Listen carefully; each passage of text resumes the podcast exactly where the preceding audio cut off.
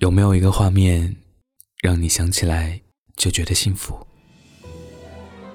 我们一起围坐在一个小小的圆桌前，等热水沸腾，锅子里升起氤氲的水汽，将肥牛、羊肉、年糕全部丢进锅里。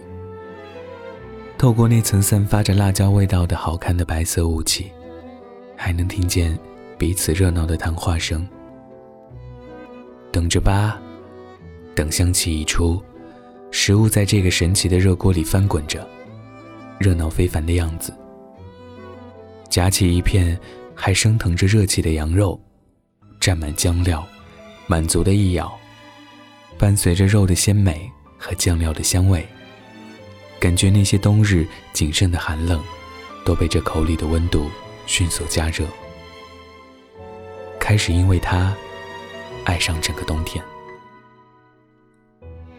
吃火锅或许不仅仅是煮熟了一锅食物而已，是在寒冷的冬天，也有人愿意为了这一锅平凡的东西，穿过屋外的零下几度，带着一身寒气推门而入，赶紧脱下羽绒服和围巾，和你讨论要煮哪些食物。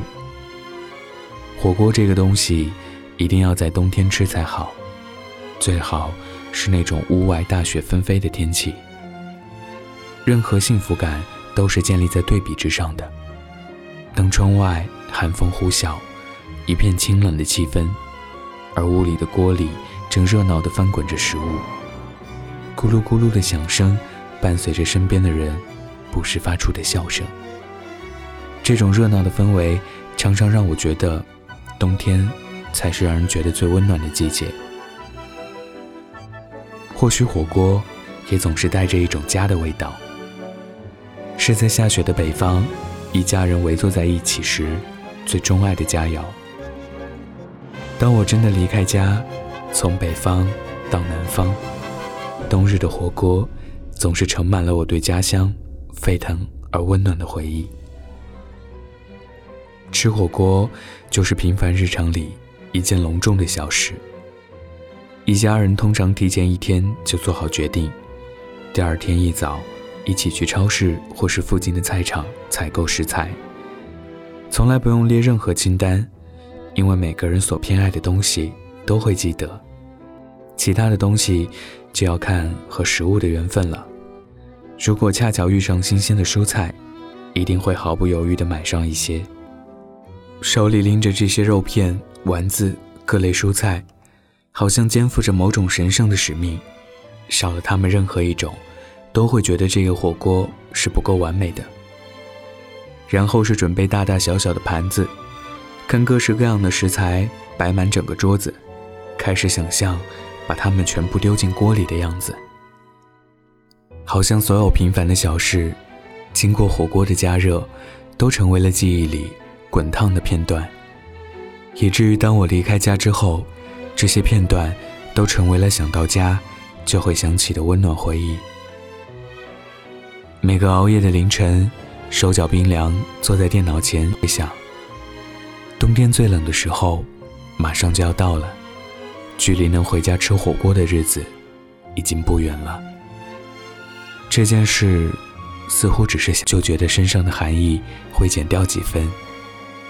当然，火锅也并不是和谁都适合一起吃的。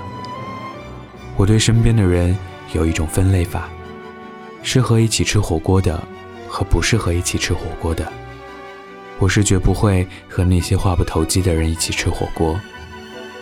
在等食物煮熟的时候，还要应付忽然尴尬又无话可说的气氛，嘴里的丸子吃起来都索然无味。火锅一定要和那些正好点了你想要的土豆，在蒸腾的雾气里跟你讲个不停的人一起吃。锅里翻江倒海。周围热气腾腾，足以填满心和胃里所有的空洞。你所有的情绪，都通通可以倒进热气逼人的漩涡之中。外面的世界寒风刺骨也没关系，只要有火锅，就可以痊愈。冬天最温暖的祝福，大概就是，愿永远都有一群人陪你吃火锅。今天的故事。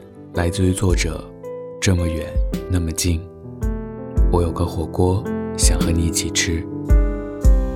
晚安，盖好被子。总是很饿，像个填不满的黑洞，五颜六色，不管不顾的在下口，为喊着寂寞，脑袋掏空，想象被十五寸没了。你对我说，说我太敏感，太脆弱。我总是错，错在我不了解世界吗？混乱的思绪，什么都忘记。看着镜子里